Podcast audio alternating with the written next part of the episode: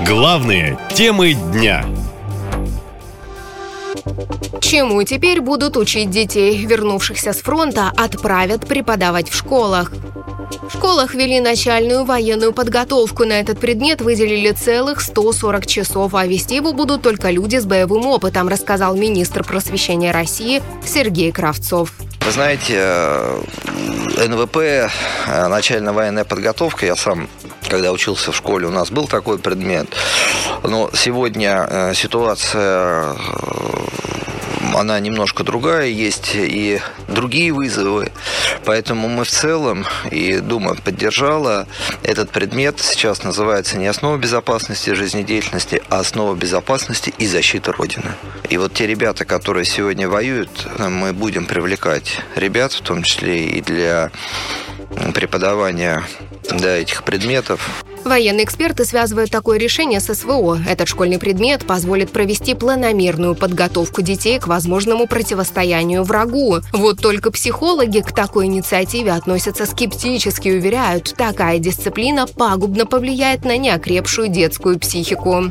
Вы меня извините, но у нас в сети столько видео, которые из-под парты снимают, где педагоги унижают учеников.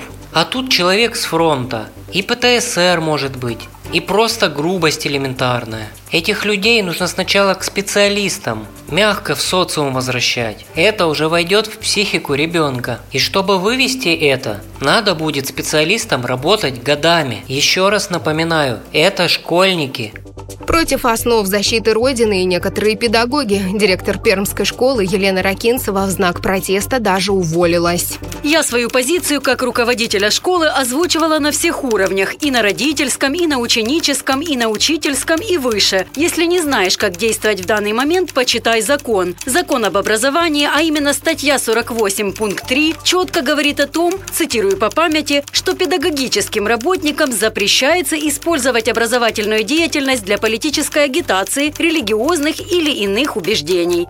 Мнения родителей традиционно разделились. Одни выступают за и говорят о важности патриотического воспитания, другие, наоборот, не хотят, чтобы детей с малых лет готовили к тому, что за родину надо умирать. Так или иначе, Владимир Путин лично поручил активизировать в школах и вузах военную пропаганду, на которую в бюджете заложили рекордные 40 миллиардов рублей.